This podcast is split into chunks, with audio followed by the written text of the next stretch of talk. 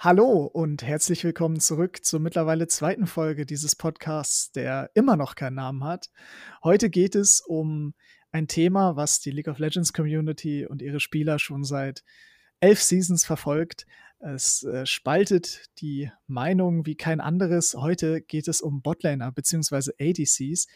Ähm, und an meiner Seite sind Mac, der Head Coach von Tickling Tentacles Willhaben Academy und der renommierte Solo-Queue-Coach Penguin Coach. Hallo, meine Lieben.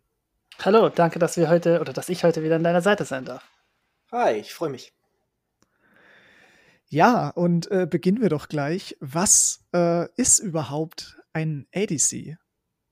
Ja, also ADCs sind die AD Carries, die typischen Marksmen, die man auf der unteren Linie sieht, ähm, mit ihren typischen Schwächen, was heißt Late Game Scaling oder Early, halt im Early relativ schwach, ähm, wird von alles wird von allem geone-shottet, braucht Leash von Peel von seinem Team. Also die äh, AD Carries für uns jetzt in dieser in der Definition sind halt diese klassischen AD Carries, die wir sehen, ähm, auch sowas wie Samira oder Wayne oder Kalista, die nicht so, die eine spezielle Champion äh, Playstyle haben oder auch zum Beispiel eine Sender würde ich hier dazu zählen.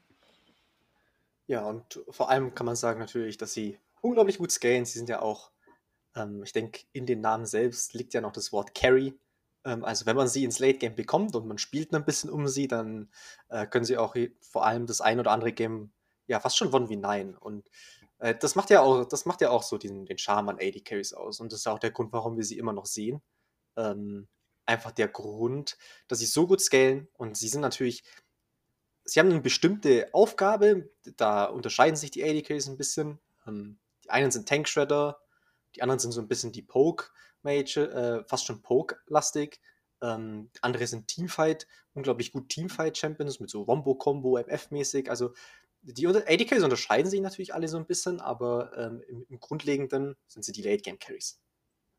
Ja, aber weil du gerade 1v9 gemacht hast, natürlich könnten sie theoretisch 1v9. Praktisch aber hingegen haben sie das Problem, dass sie doch wahrscheinlich am meisten von ihrem Team abhängig sind, im Vergleich zum Beispiel Jungle oder Midlane, die dann doch auch dadurch, dass sie beide Champions so zentral auf der Karte liegen, viel mehr die Map impacten können. Währenddessen brauchen ADCs nicht nur Hilfe am Anfang des Spiels, sondern auch im Midgame und auch vor allem guten Peel, denn sie können viel Schaden rausholen. Also sie haben den DPS, aber, und hier kommt das große Aber, wenn ein Malphite auf sie ulten kann und wenn da keine, kein Peel daneben ist, wenn jeder Hekarin, jeder Assassin auf sie draufspringen kann, dann sind sie halt einfach tot. Deswegen brauchen AD Carries auch äh, ihre Teammitglieder an ihrer Seite, um sie zu beschützen.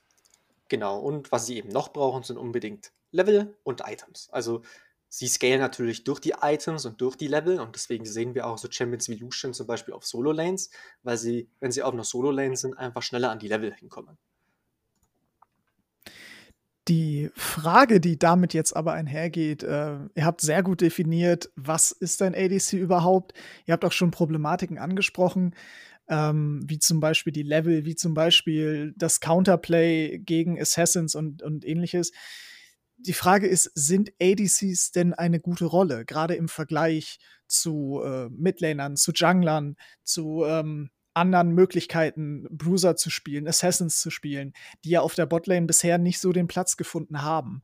Äh, was, wa warum sollte ein Spieler, der jetzt vielleicht neu in League of Legends ist, ADC überhaupt spielen wollen? Wo liegt der, der Vorteil dabei, ADC zu spielen? Also ADCs sind erstmal vor allem dann, wenn man auf Higher Elo geht oder im Teamplay, relativ stark, wenn nicht sogar broken. Sie haben ihre Schwächen, aber eben als Team kann man diese Schwächen rund spielen und ADCs bieten äh, Sachen, die andere Champions nicht bringen. Der große Vorteil ist DPS und der ist in sehr, sehr vielen, äh, vielen Dingen nötig. Also die Drachen sind unglaublich wichtig, Nash sind unglaublich wichtig und auch die Türme. Und diese kann man eben nicht schnell genug holen, wenn man kein DPS hat. Und ohne DPS ist es halt einfach sehr leicht, den schlechten Fight zu nehmen, was dann quasi in eine Niederlage münzt. Deswegen sind eben ADCs immer ein großer Bestandteil äh, des Spiels. Und wie du schon, schon angemerkt hast, es gibt natürlich die Möglichkeit, wenn man schon sagt, ich möchte keinen ADC auf der Botlane haben, dann irgendwo auf die andere, auf eine andere Position zu setzen, weil man eben diesen DPS braucht. Das stimmt. Wir sehen ja ähm, Lucian Mitte, wir sehen Lucian auch Toplane, äh, was ein Counterpick zu verschiedenen Bruisern darstellen kann. Ich glaube, ein großer Vorteil, den ADCs haben, ist auch äh, Range. Also sie haben die Möglichkeit, viel DPS mit einer gewissen Sicherheit äh, anzubringen und ähm, damit eben auch wirklich in Teamfights gegen, gegen die Gegner vorgehen zu können würdet ihr denn sagen, ADCs sind aktuell in einem guten Spot oder äh, brauchen sie noch ein bisschen mehr Liebe von Riot Games? Ich glaube, ADCs sind, sind aktuell turbo broken. Also ich glaube nicht turbo broken, aber auf jeden Fall broken. Also das Interessante ist, ich glaube, durch die, also durch die neuen Items haben sie fast schon das beste Starting Mythic bekommen, das es gibt. Vielleicht ist Sunfire noch vergleichsweise gut, aber wenn, wenn AD Carries ihr erstes Mythic haben, also ähm, Gale Force, ähm, was haben wir noch? Ähm, Krakenslayer und Krakenslayer, genau. Und das sind alles drei Items, die unglaublich stark sind. Vor allem, wenn man sie dann bekommt, das ist ein super insaner Power Spike. Ähm, auf der anderen Seite haben wir natürlich das Ding, dass die Meta sich jetzt in der Preseason ein bisschen geändert hat und dass Tanks wieder sehr, sehr stark geworden sind. Und was oft passiert ist, ähm, wenn Tanks sehr, sehr gut sind, dann kommen auch AD Carries wieder sehr, sehr gut raus, weil sie natürlich so diesen, eine, eine ihrer Hauptaufgabe ist halt eben dieses, äh, wir töten Tanks. Ja, wenn ich da bei den Item Power Spikes gleich äh, was einwerfen darf, natürlich sind die Item Power Spikes auch bei Level, also bei dem ersten Item groß, aber das nur im Vergleich zu dem Status, wo AD, AD, AD Carries in Season 10 waren. Ähm, wenn man sie vergleicht mit zum Beispiel Mages, da ist einfach ein Ludens, eine Ludens Syndra im ersten Moment klar und deutlich stärker als ein, ein Item Kaiser. Der, der, das, was man hier immer noch beachten muss, ist natürlich, dass erstens die, die Ludens Syndra, die vielleicht, ähm, die zwar auch Botlane ist, aber die, die, die Lane auch mehr oder weniger alleine spielen kann. Dadurch hat der Supporter mehr Freiraum zu rotieren und die Syndra verliert nicht so viel an XP, währenddessen eine Kaiser meistens einen ein Nautilus eher auf der Lane braucht, weil sie ja doch ähm, die CC benötigt, auch für ihre Passive. Und gleichzeitig ist da der, der synergieren die ADC-Items sehr gut ineinander. Das hat aber auch wiederum zur Folge, dass man erst mit mehreren Item-Spikes die gegnerischen Champion outscales. Vor allem auch Mages oder auch Tanks. Und deswegen ist man, muss man vorsichtig sein, wenn man sagt, das erste Item ist quasi ein großer Item-Spike, denn im Vergleich zu früheren ADCs ja, aber im Vergleich zu anderen Champions nicht. Ähm, du sprichst da einen sehr wichtigen Punkt an, nämlich äh, hast du schon angeteasert quasi die Ludens Sindra. Ähm, wir haben in der Vergangenheit öfter bereits ähm, verschiedene Nicht-Marksman-Champions auf der Botlane auf der AD Carry Position gesehen. Ich kann mich da erinnern an, an Six, der war sehr beliebt durch eben den Ein-Item Power Spike. Ich kann mich an, ähm, an Syndra eben auch erinnern. Ich kann mich an Swain erinnern. Und wo ich mich auch noch sehr, sehr gut dran erinnern kann, ist die Zeit, wo Reckless bei Fnatic gebencht wurde, damit Souls und, und Vippo zusammenspielen können, weil eben dann Bruiser beziehungsweise ähm, Tanks teilweise auch auf die Botlane geschickt wurden. Du selber, Mac, hast ja auch Erfahrung mit äh, Orn Botlane. Da äh, hast du ja mit deinem alten Team im letzten, in den letzten Prime League Playoffs ein bisschen gelitten. Ähm, was, was ist äh, deine Meinung? So, Mages und Tanks auf der Botlane, sind die vielleicht doch noch einfach besser oder ist das wirklich eine Sache, wo man dann den AD Carry auf eine andere Position, wie zum Beispiel die Midlane oder den Jungle, auslagern muss? Ähm, wenn man hier die zwei Spots betrachtet, die du erzählt hast, ähm, es ist der eine war, als Reckless gebencht wurde, das war, glaube ich, 8.11 oder 9.11, ich bin mir nicht ganz sicher. Ähm, da wurden die ADC-Items super stark genervt und dadurch hat man gesagt, okay, äh, bis die mal scalen, ist das Game vorbei. Deswegen können wir keine ADCs picken. Und Tanks sind ja von Grund auf mit hohem Base Damage ausgestattet, von dem her hat man Tanks auf der Botlane gespielt. Das gleiche ist auch mit den Item Changes in Season 11 passiert. Das heißt, man hat äh, quasi direkt nachdem die Season beendet ist, hat man die neuen Items auf den Server ähm, quasi hochgepatcht. Und die Items hatten sehr, sehr wenig AD. Dadurch wurden ADCs super stark genervt, auch der Crit-Schaden wurde genervt, Infinity TH wurde schwächer, man hat nur pro Item nur 20% Crit bekommen. Und generell wurden ADCs dadurch genervt. Das heißt, wenn die, die Playoffs zu Div 3, die, die du angesprochen hast, die waren quasi direkt nach dem Patch und wurden deswegen wurden die AD, waren ADCs generell nicht stark. Also Ausnahmen waren, glaube ich, Ezreal, der halt kein Crit baut. Das ist aber nicht der Fall. Riot hat bis zum Start, äh, Start der Season viele ADC-Items gebufft, ist immer noch am ADC-Items buffen und äh, deswegen sind ADCs auch wieder zurzeit so stark auf der Botlane und haben die Mages eigentlich wieder komplett verdrängt. Zumindest im Competitive Play. Ich weiß nicht, wie es an der Solo-Queue ist. Ja, und eine Kleinigkeit ist natürlich auch, dass die Champions, die generell kein, die kein, also so wie du vorher gesagt hast, der Ezreal, der keinen Crit baut. Es gibt natürlich noch andere Champions, die keinen Crit bauen. Also gerade so Champions wie MF oder ähm, auch, auch Varus und Jin, äh, der ganz große, ähm, die konnten halt einfach in die Richtung Lethality gehen, was auch sehr, sehr gut funktioniert hat. Ähm, um, um deine Frage zu beantworten, wie es in der Solo-Queue läuft, das ist natürlich ich glaube, so das ewige Lied jetzt schon seit ein paar Jahren, dass AD Carries generell in der Solo-Queue einfach schwächer sind. Das Problem liegt so ein bisschen darin, dass sie nicht in der Lage sind, für sich selbst zu spielen.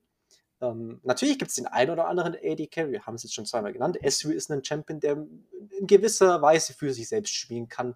Xayah kann so ein bisschen für sich sorgen. Es gibt natürlich den einen oder anderen Pick, aber ähm, wenn jetzt äh, gehen wir von einem, von einem Beispiel aus, wenn jetzt der Goldspieler zu mir kommt, sagt, hey, ähm, ich spiele ich spiel Midlane und ich spiele AD Carry ähm, oder ich spiele AD Carry und Mid als Secondary, ähm, dann schlage ich immer vor, pick so Champions wie Six, pick so Champions wie Heimerdinger, pick Swain.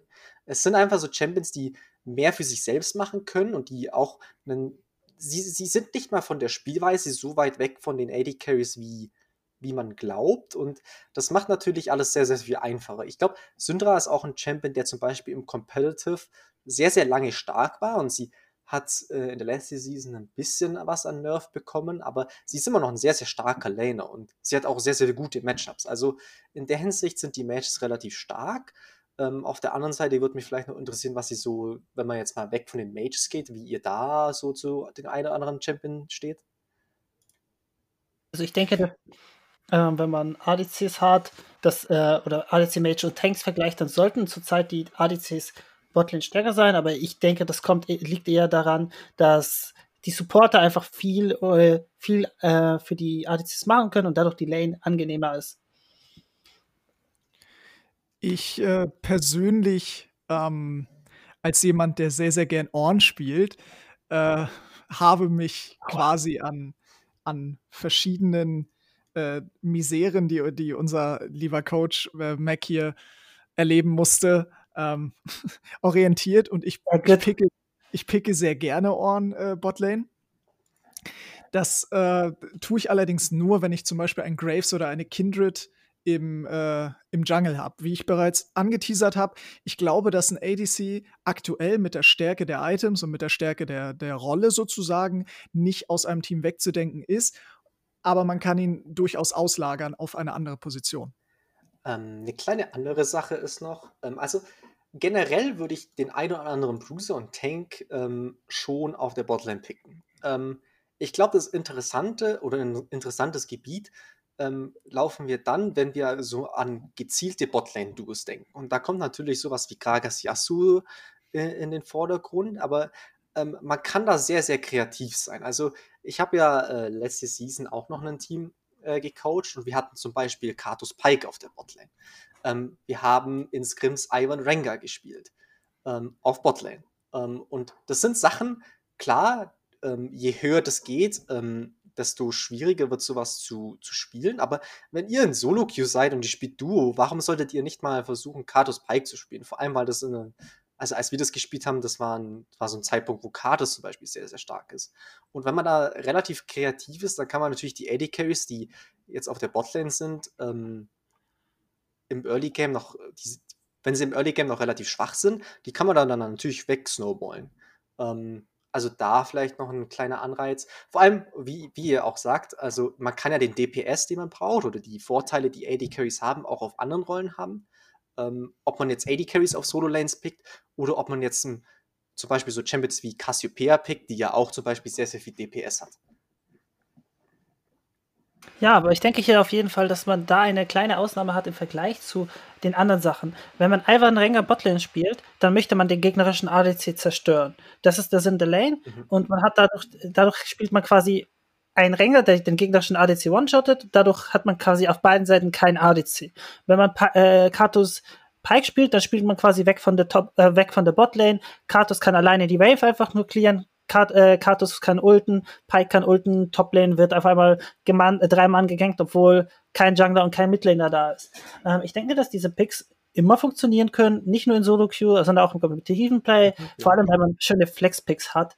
Aber, das, das ist das große Aber, ich denke, dass in einem klassischen League of Legends Game, und ähm, da kann man jetzt gleich teasern, bald ist Kalibrierungsphase, bald, bald beginnt die LEC wieder, ähm, werden wir hauptsächlich ADC sehen. Ich denke, dass ihre, dass sie aktuell zu stark sind und dass ihr, der, der Schaden der Items aktuell auch sehr, sehr stark ist. Und ich glaube auch, was wir angesprochen haben, ist, dass wir Kindred oder Graves im Jungle haben, die werden nicht verschwinden sondern wir werden AP-Mages mit haben und dann zusätzlich dazu eben zwei ADCs, weil die Items jetzt sehr gut gebufft worden sind.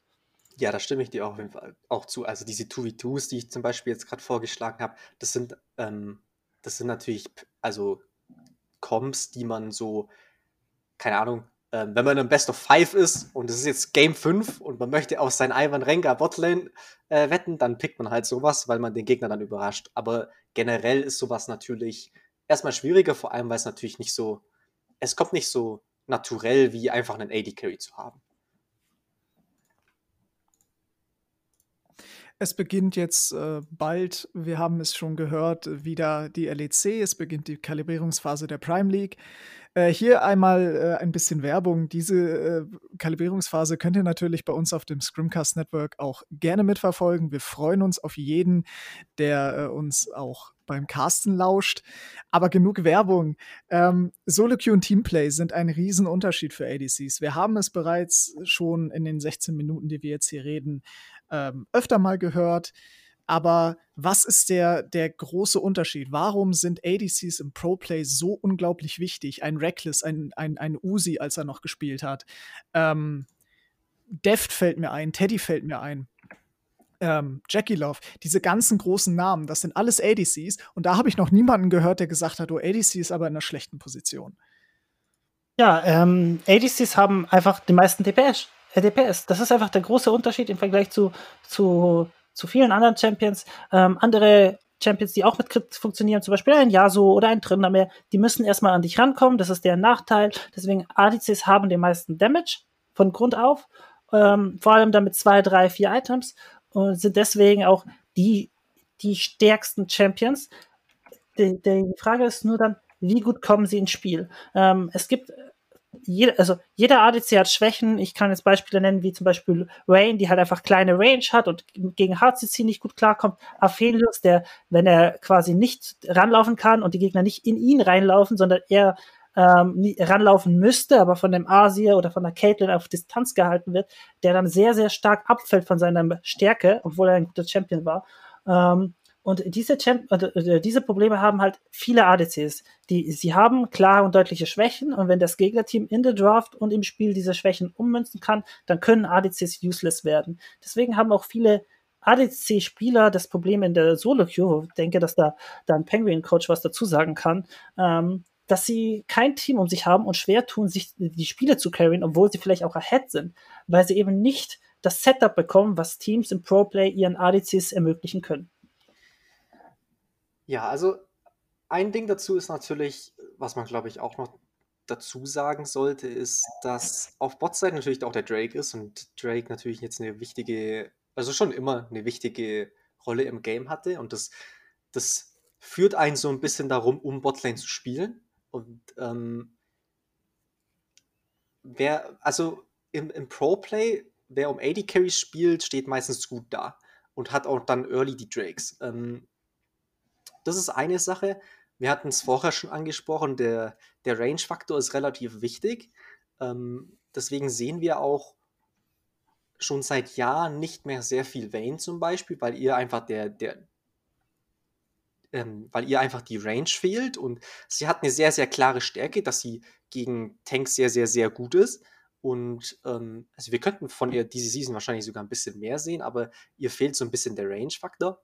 Auf der anderen Seite, was du noch ange angesprochen hast, was ich noch ähm, kurz ansprechen wollte, ist, ähm, wie es im Draft aussieht.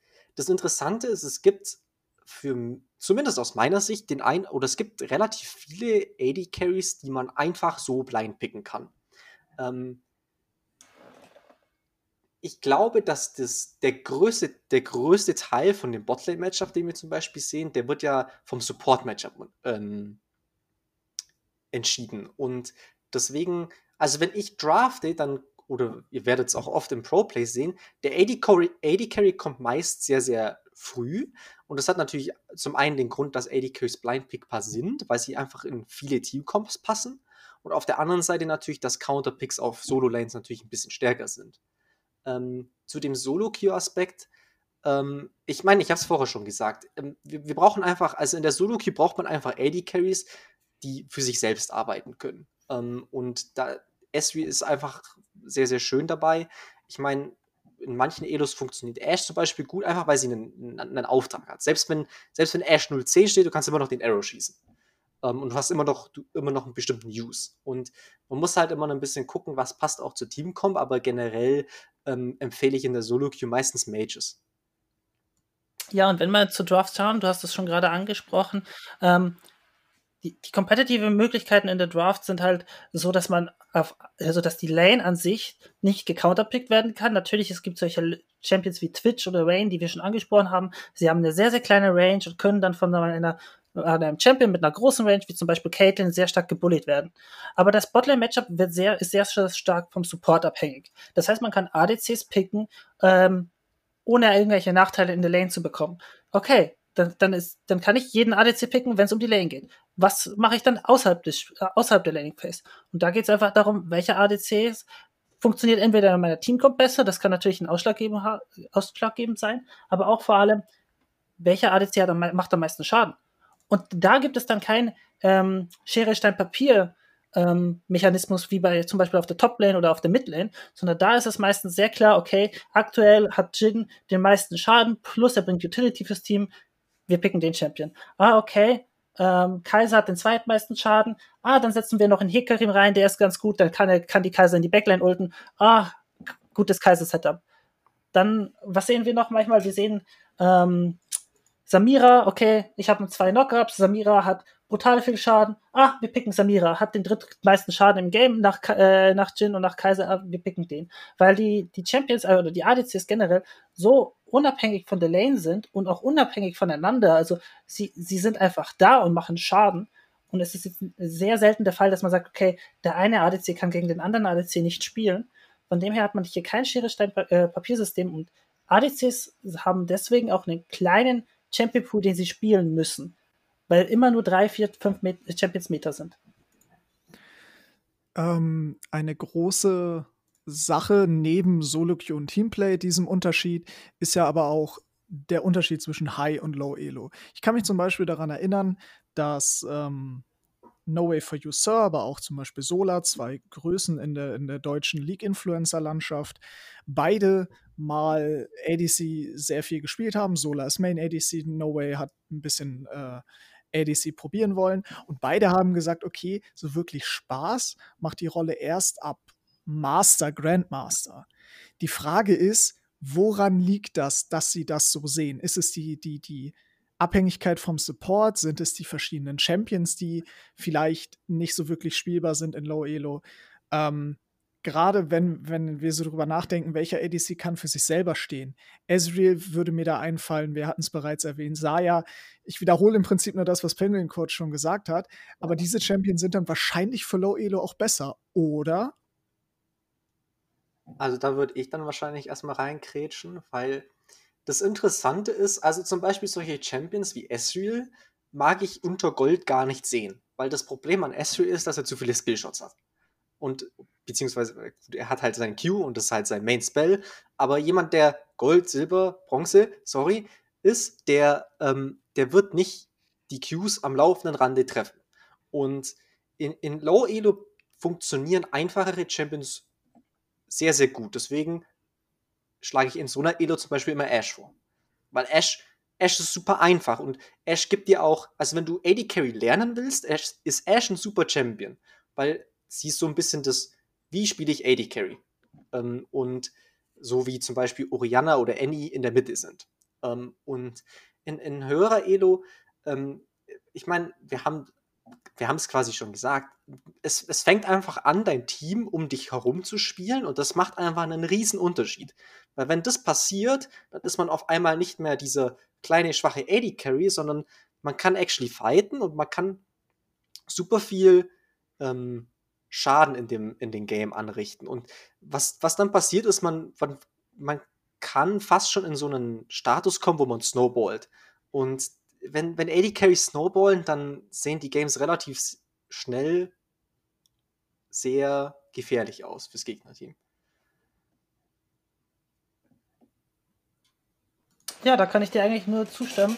Ähm, vor allem hat man dann auch eben, wie in einem Team, also wie höher man in der Solo-Queue kommt, desto mehr entwickeln die Leute ein, ein Teamgefühl. Das heißt nicht, dass es auf einmal kein Flame mehr gibt, sondern ich vermute, dass es das von, von Iron bis Challenger gibt, sondern die, die, die Leute wissen immer mehr, wie viel sie League spielen oder wie man League spielt. Und dadurch wissen sie, okay, mein ADC hat jetzt gerade so und so viel Schaden, weil er die Lane gewonnen hat. Wenn ich für ihn piele, gewinne ich das Game. Und dieses, dieses Wissen gibt es eben in den loweren Ilos nicht. In den loweren Ilos wird auch um alles gefightet. Es gibt viel mehr ähm, äh, viel mehr Limit-Tests und dann tut sich der ADC auf einmal schwieriger bei Limit-Tests, denn er hat ein, quasi ein langweiliges Spiel äh, vor sich und er ist bei langweiligen Spielen einfach auch deutlich besser, als wenn, wenn man Limit-Testing seit Minute 1 betreibt. Limit-Testen ähm, ist eine Sache, es ist eigentlich eine schöne Überleitung, denn wer auch, denke ich, gern Limits testet, ist äh, unser Freund Mark Jetter von der Balancing-Abteilung. Ähm, ADC, äh, ADCs gibt es weniger als zum Beispiel Jungler, Midlaner, ähm, Toplaner und Supporter generell. Aber wenn sie rausgekommen sind, ähm, das, das haben wir äh, tatsächlich im Vorfeld schon besprochen gehabt, ähm, sind sie meistens so aufgebaut, dass sie mitten in die Meta passen.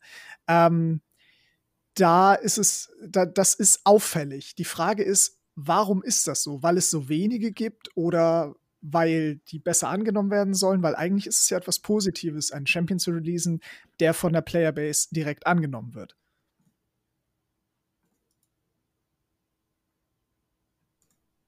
Ja, dann äh, sage ich kurz was dazu. Ähm, also, ich meine, Riot Games ist natürlich daran interessiert, dass die Champions, die rauskommen, in die Meta kommen.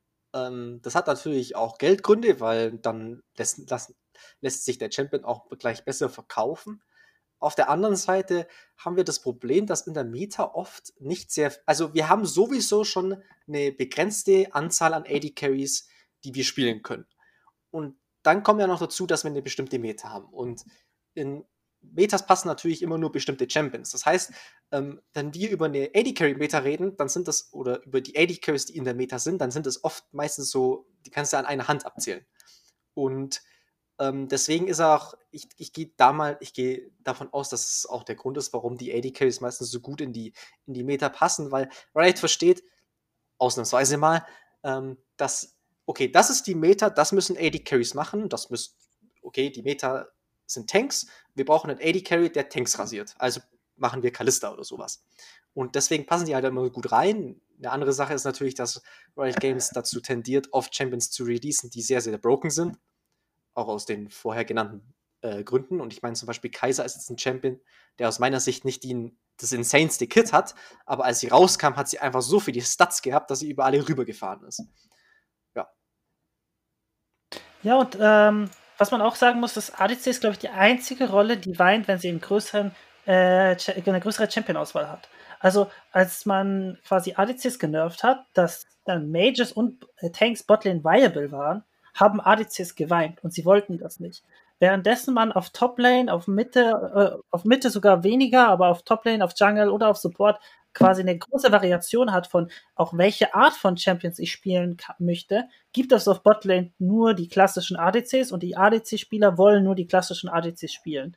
Und dadurch hat man auch dieses Problem, dass es kein wirklich Schere, Stein, Papiersystem gibt, dass man auch nicht wirklich sagen kann, okay, der ADC ist jetzt deswegen gleich gut mit dem, nur erfüllt eine andere Rolle, weil es ganz oft der Fall ist einfach, es sind alle die gleichen Champions, welcher ist zurzeit am stärksten?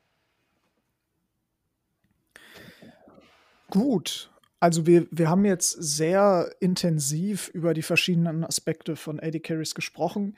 Ähm, wie ist denn so euer Fazit? Also, was ich jetzt rausgezogen habe aus der, ähm, aus der Diskussion ist, AD Carries sind eigentlich eine relativ gute Rolle, aber sie sind eben deutlich besser, wenn, wenn sich tatsächlich jemand für sie interessiert. Ähm, sehe ich das richtig? Also im Competitive Play ist auf jeden Fall der ADC ähm, die stärkste Position, weil er braucht eben den Peel von seinen vier Mates und wenn er den, wenn das Team quasi um den ADC spielt, hat er auch die Möglichkeiten zu carryen. Wir haben natürlich auch Ausnahmen. Ähm, du hast es schön gesagt vorhin, eine Ivar und Renga Botlane bietet dir nicht nur in der Draft einen Vorteil, sondern auch einen Überraschungseffekt. Viele der gegnerischen Botlanes können eben gegen sowas nicht spielen und da macht es dann die Ausnahmen, in denen ADCs nicht so stark sein äh, nicht so stark sind wie eben diese Cheese Big, einfach aus dem Grund, weil der Überraschungseffekt da ist, weil man sich auch auf der anderen Seite der Karte einen Draft-Vorteil sichern konnte. Und da könnte man sagen, okay, das sind die, die Stärken von Nicht-ADCs. Gleiches zählt zum Beispiel auch für Mages, die man flexen kann auf Mitte und Botlane. Sonst würde ich sagen, zumindest im Competitive Play sollten die klassischen ADCs die stärksten Picks sein. Ja, da, da bin ich ganz bei dir. Ähm, es fehlt einfach, in, in der Solo-Queue fehlt einfach der Teamaspekt. Das sieht man einfach zu oft, wenn man, wenn man sich mal seine Games anschaut oder auch, ich meine, ich, ich gucke genügend anderen Leuten zu beim Solo-Queue spielen. Ähm, und ich meine, das passiert, ich meine, Diamond passiert das genauso. Also die Leute müssen einfach auf eine gewisse Art und Weise lernen, wie man um, um, um AD Carries spielt. Und wenn das passiert, dann sind sie halt sehr, sehr schnell in der Lage zu snowballen. Und man kann sie, es ist schwierig zu sagen, aber man kann schon fast sagen, sie sind fast so wie so ein Assassin. Wenn, wenn, wenn ein AD Carry ins Rollen kommt, dann wird es super schwer, sowas aufzuhalten.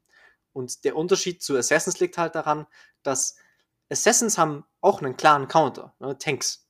Tanks, viel CC. Aber wenn ein AD Carry mal fett ist im Game, dann wird es sehr, sehr schwierig für das gegnerische Team, so ein, so ein AD Carry zu stoppen. Und ähm, da liegt halt einfach das Problem dann in der Solo-Queue, wenn du nicht in der Lage bist, so einen AD Carry dahin zu bringen, wo er stark ist, dann lohnt es sich fast schon gar nicht, den AD Carry zu picken. Gut. Und damit, meine lieben Zuhörer, würde ich sagen, beenden wir diese Folge von dem Podcast noch ohne Namen. Vielen Dank, Mac. Vielen Dank, äh, Penguin Coach, dass ihr hier wart. Äh, ich hoffe, liebe Zuhörer, ihr konntet ein bisschen etwas über ADCs mitnehmen. Ähm, wenn ihr noch mehr von uns hören wollt, schaut doch gerne auch bei den nächsten Folgen vorbei oder im Scrimcast Network, wo wir regelmäßig für euch absolute Spitzenspiele und vielleicht nicht ganz so Spitzenspiele ähm, live auf Twitch casten. Ja, vielen lieben Dank und äh, bis zum nächsten Mal.